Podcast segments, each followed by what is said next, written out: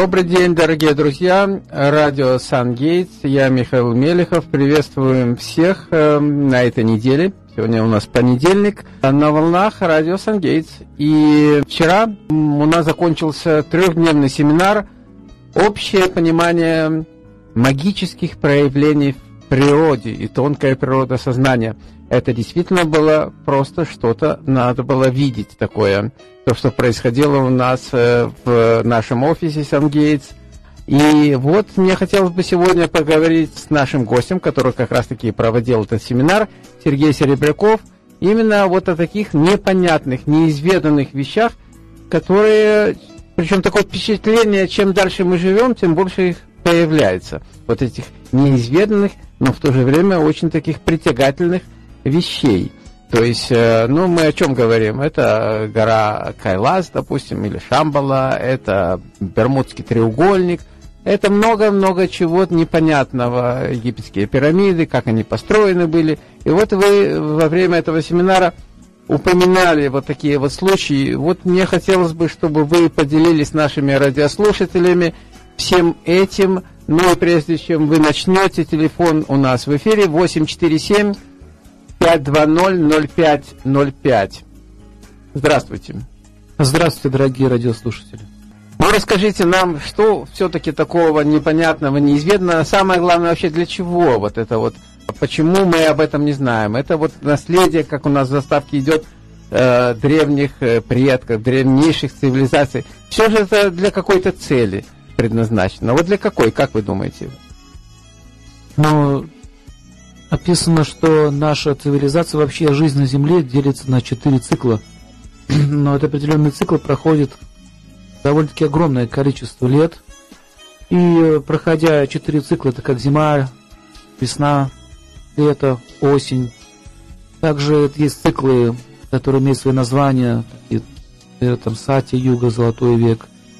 Век имеется в виду много-много нулей – потом сокращается еще, еще, и они делятся так на четыре цикла. Потом цикл заканчивается.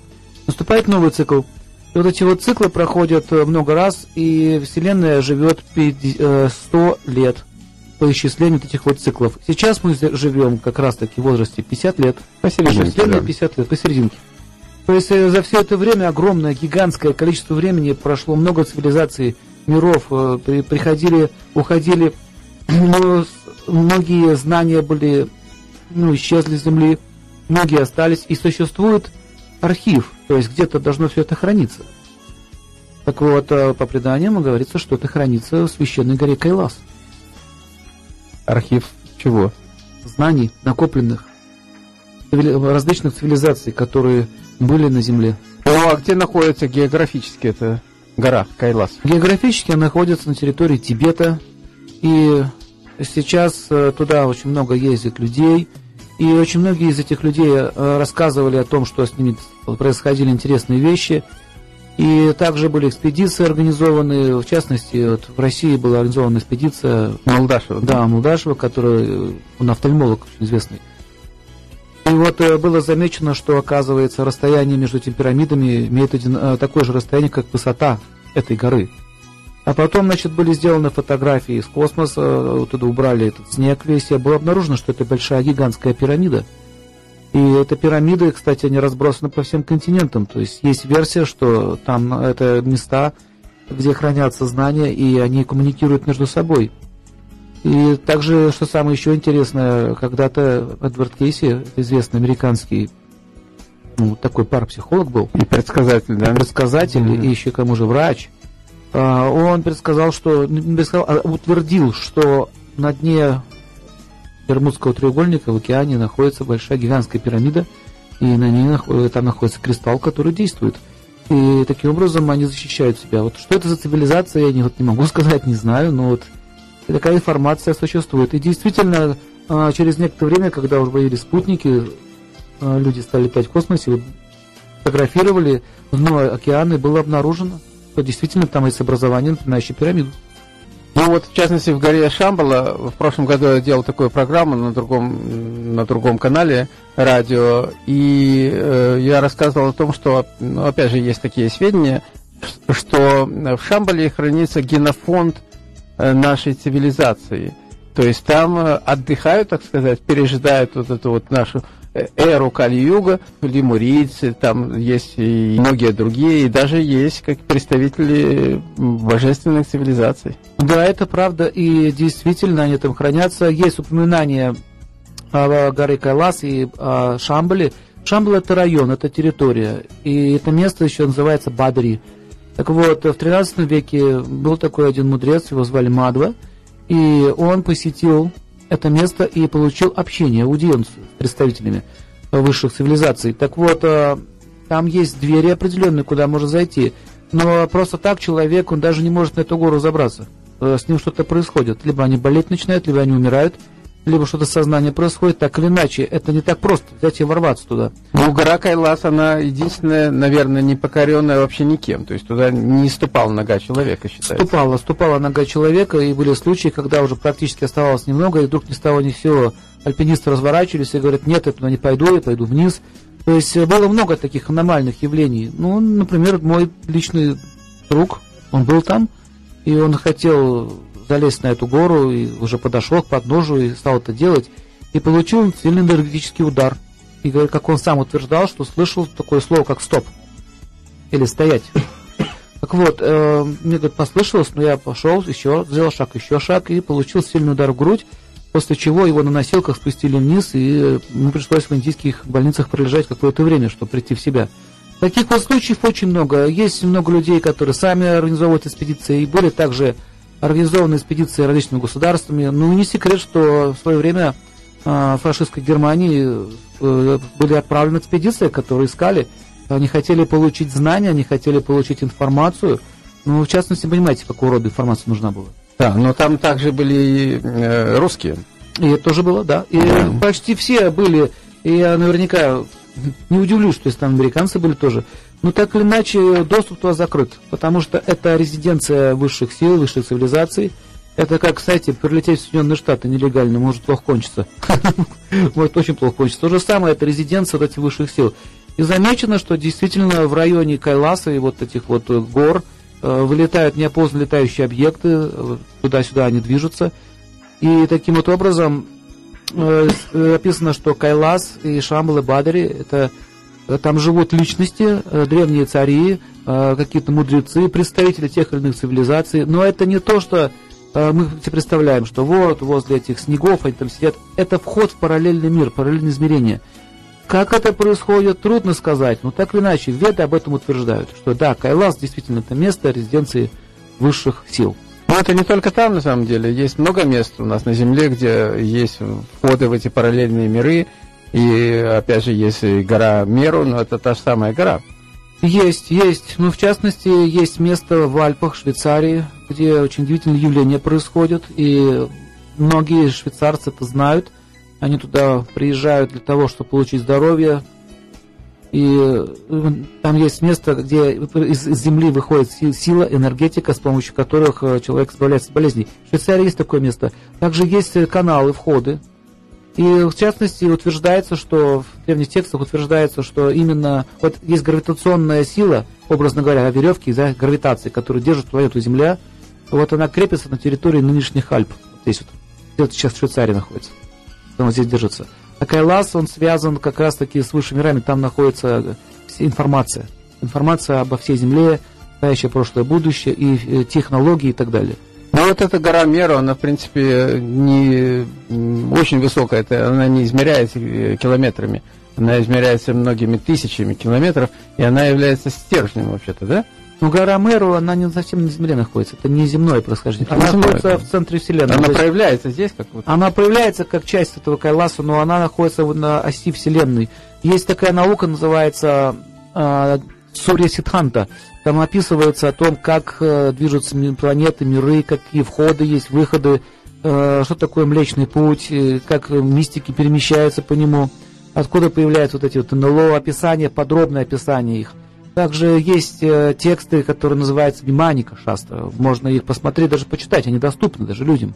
И именно британцы, изучив Виманика Шастру, и создали самолет, тот самый самолет, самолет, который летает сейчас. Виманика означает техника шастра, э, э, шастра писание, то есть писание о технике, о машинах, о самолетах, кораблях космических. И вот, в частности, наш самолет, который сейчас летает, он называется Гаруда Виман. Угу. Гаруда переводится с санскрита как птица. Виман – это машина. То есть машина, которая похожа на птицу. Та самая огорода, на которой, ну, да. возит вишну. Да, огорода это в честь вот Города названо это все. И считается, что вот это Гаруда Виман, наши современные самолеты, это всего лишь один из самых примитивных видов техники.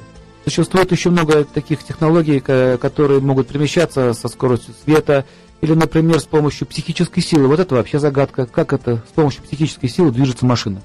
Непонятно. Ртутные двигатели, Э, двигатели, которые используют энергию миров, звезд, гравитационных сил и так далее. Ну, в принципе, э, были во время войны, была такая организация, Аненербо в Германии, они изучали все эти mm-hmm. вещи. Там были использованы экстрасенсы, различные медиумы, и они добились много чего и создали даже летающий объект. Ну, в общем-то, с помощью этой организации Гиммлер, э, там был спецотдел, и они организовывали как раз экспедицию туда на поиски Шамбалы. Да, они искали. Но в это же время э, русские, э, Яков Блюмкин, он участвовал в трех экспедициях туда, в ту же Шамбалу. И вот они там параллельно что-то рыскали, искали вот эти все знания. Да, да, много кто там был. На самом деле они искали ведь оружие, они не знали. Они искали оружие, да, они искали оружие, они хотели получить спецтехнологии. Например, есть такой вид оружия, описывается в шастрах, например, оружие называется ваджа-астра – Э, Ваджра это, ну, как бы молния, можно привести. А Астра это, ну, как бы носитель, да, носитель. Допустим, наша ракета, она будет называться ракета Астра или бомба Астра, то есть то, что несет бомбу. Вот, вот, вот, Ваджра это удар молнии. То есть э, можно использовать силу электричества э, направленно и бить в цель.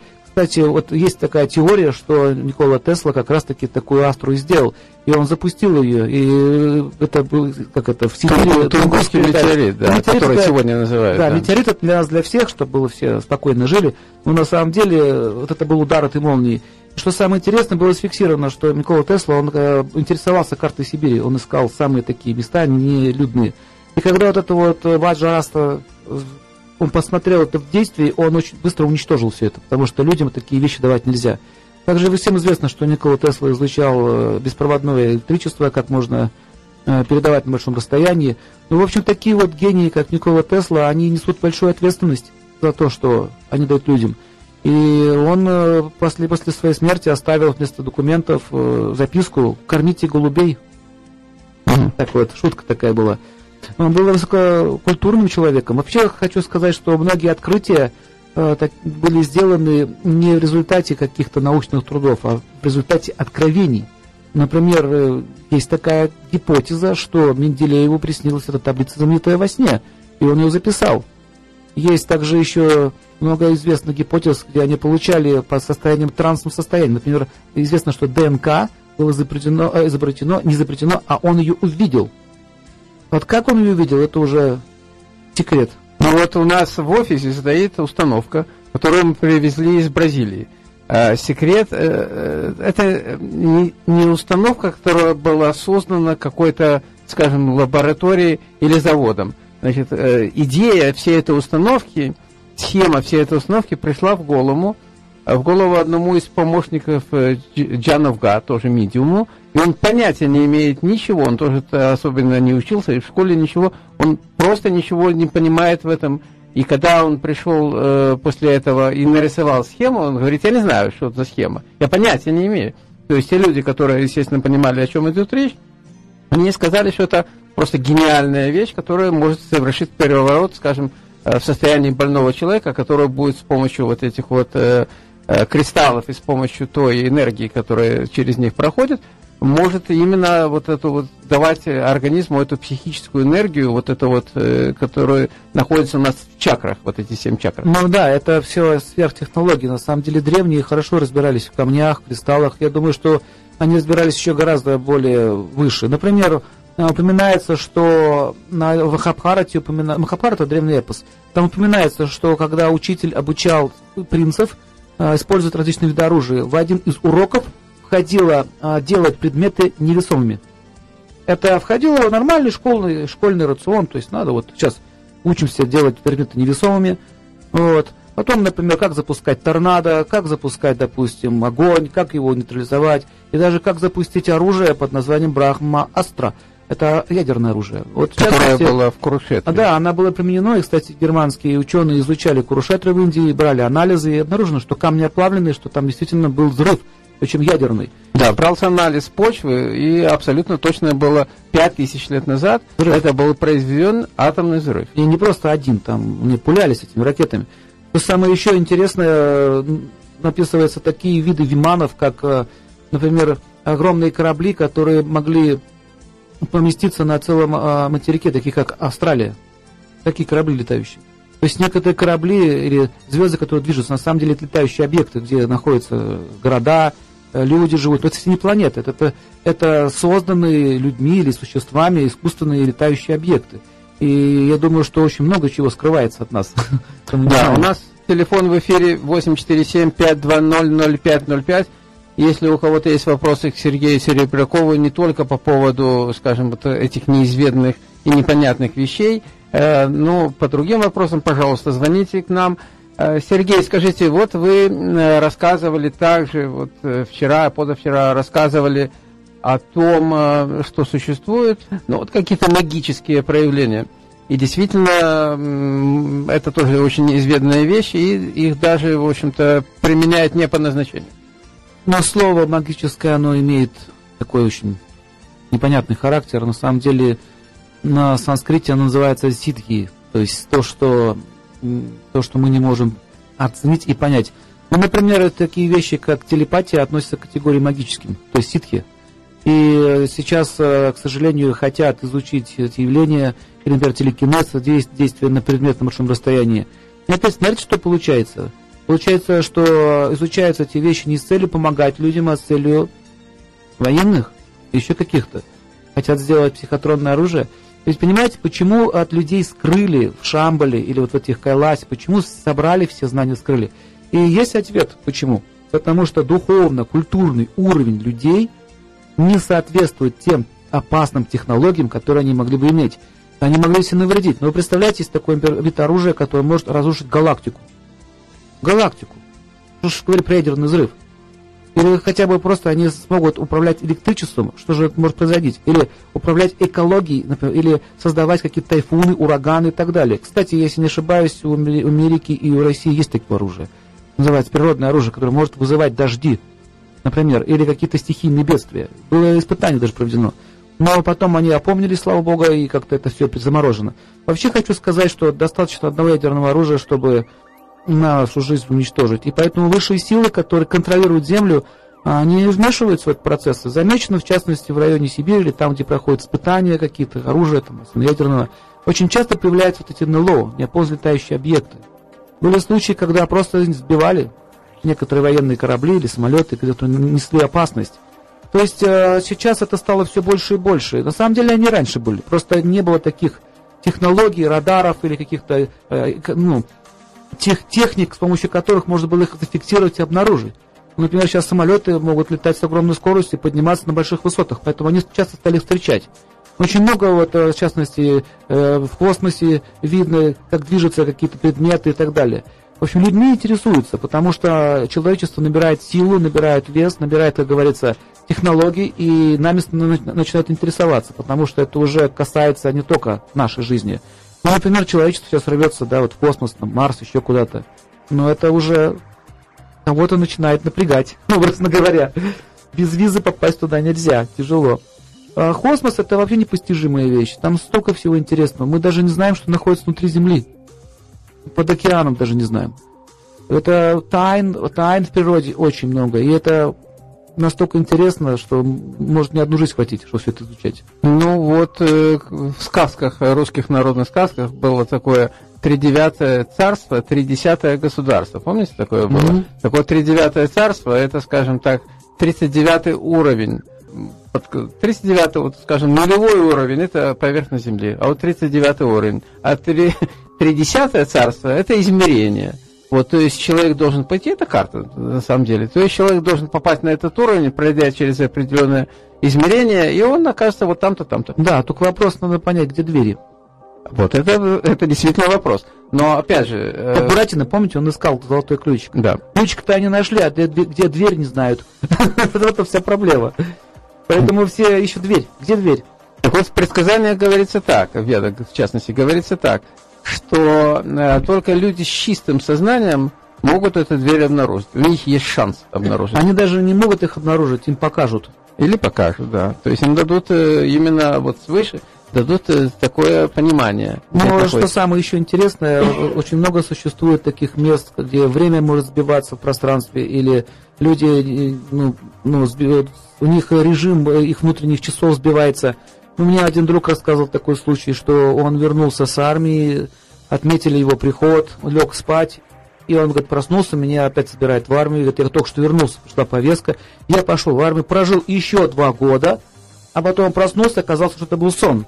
То есть э, ощущение того, что человек действительно прожил еще раз два года. Кстати, очень многие люди об этом рассказывают, что у них что-то во снах происходит. Они где-то зависают. Или бывают такие случаи, когда человек не понимает, где реальность, а где сон. Вот, вот ну, я это рассказываю в своей практике, люди приходят, спрашивают, что это такое. Может, я, говорит, болен психически. Вы знаете, я с этими явлениями сталкиваюсь каждый день вообще, на самом деле, когда я прихожу к вам в офис. У вас сидит клиент, я говорю, время уже подходит, а вы мне отвечаете, Майк, я в Австралии нахожусь. Поэтому что далеко ходить-то? Надо прийти да, Да, тоже сбой, сбой по времени. Но что самое интересное, что время действительно может двигаться и сжиматься, и разжиматься. И вот говорят, что вот машины времени, например, да, вот интересная тема, машины времени. Машина времени его сложно сделать техническим способом.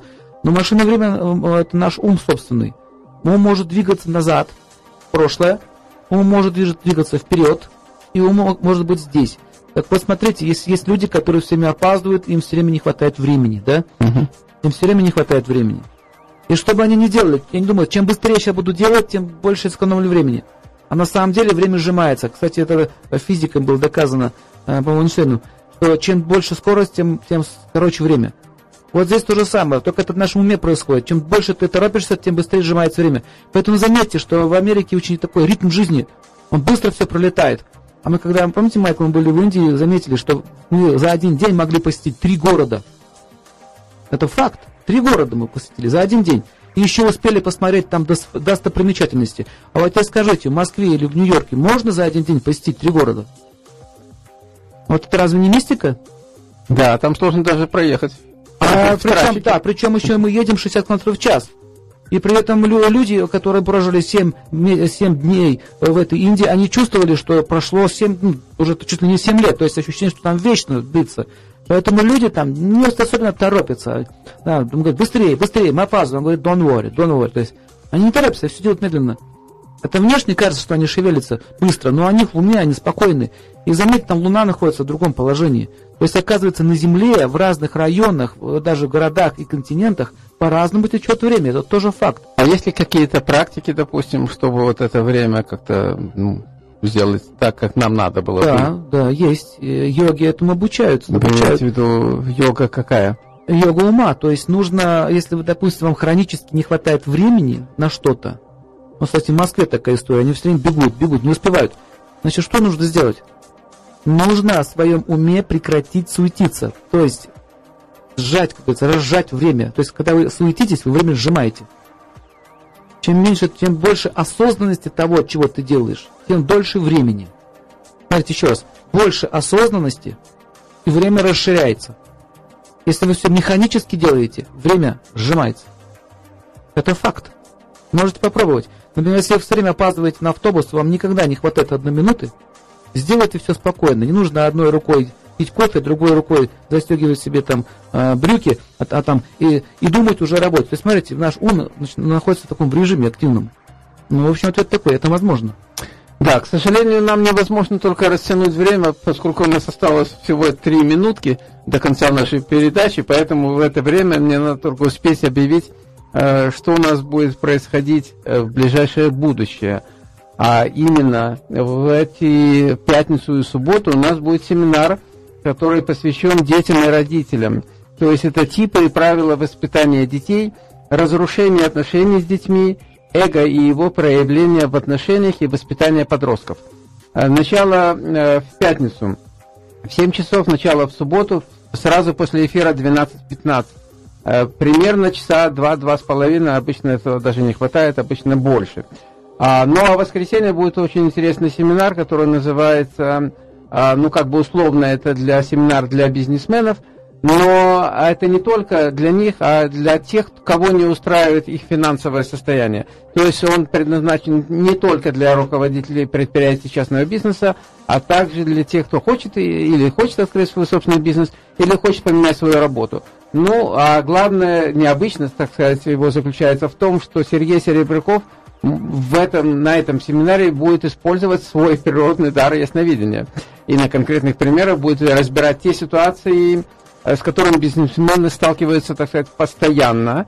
Ну и там будет, можете вы узнать, как нанимать, допустим, людей на работу, как поднять свой бизнес в условиях э, этого нашего экономического кризиса. Ну и будет какие-то, даже может быть, не могут быть, а будет практически всем даны такие консультации применительно к их э, ситуации. Вот, это будет воскресенье, весь день, это будет пятичасовой, а то и больше, наверное, семинар. Начало его а, в 11 часов. Э, в четверг будет заседание женского клуба, как всегда, по четвергам. В следующий, не в этот, в этот четверг не будет. Это будет Valentine Day, а в следующий четверг он состоится. Ну, а какие еще семинары? Это будет семинар по хиромантии, э, для тех, кто, кого это интересно. Ну и тут вот э, много очень э, людей из литовской общины, где, кстати, вчера состоялся у нас презентация, было около ста человек, наверное, это было шоу, которое трудно было пропустить. Вот. Но, но мы записывали. Вот, так что есть, если у кого-то есть желание вот, получить запись, то телефон это 847-226-9956. А, возможно, трансляция семинаров через Skype, но опять же по этому же самому телефону. Ну и на этом мы заканчиваем нашу программу. До встречи завтра в это же время в 4 часа. Всем доброго вечера и до свидания. До свидания, удачи вам.